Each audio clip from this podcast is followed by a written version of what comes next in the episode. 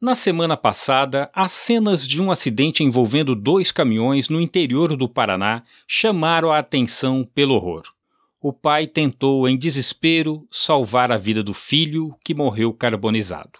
Uma cena comovente. Como fica a cabeça desse homem? Basta a gente se colocar no lugar dele. Não sei você, mas o meu coração fica gelado. Uma coisa logo me chamou a atenção ao ver as imagens. Ninguém estaciona para ajudar.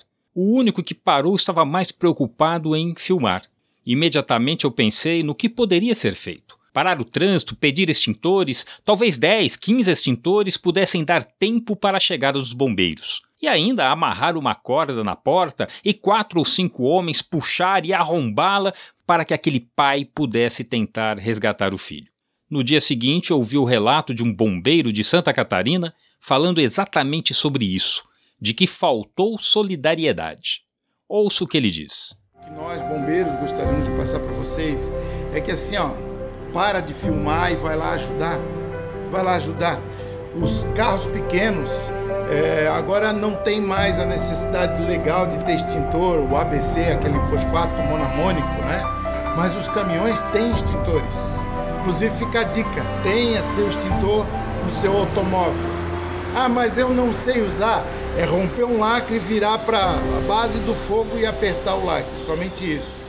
O dia que você tiver um ente querido precisando daquele extintor, você vai ver a importância desse equipamento. Mas os caminhões têm o extintor. Às vezes um extintor de 2, 4, 6 quilos é pequeno, mas 2, 3, 5, 10 extintores vão tranquilamente conseguir segurar as chamas até que um serviço de emergência do Corpo de Bombeiros chegue no local. Este foi o bombeiro Vinotti em vídeo divulgado pelo Corpo de Bombeiros de Santa Catarina.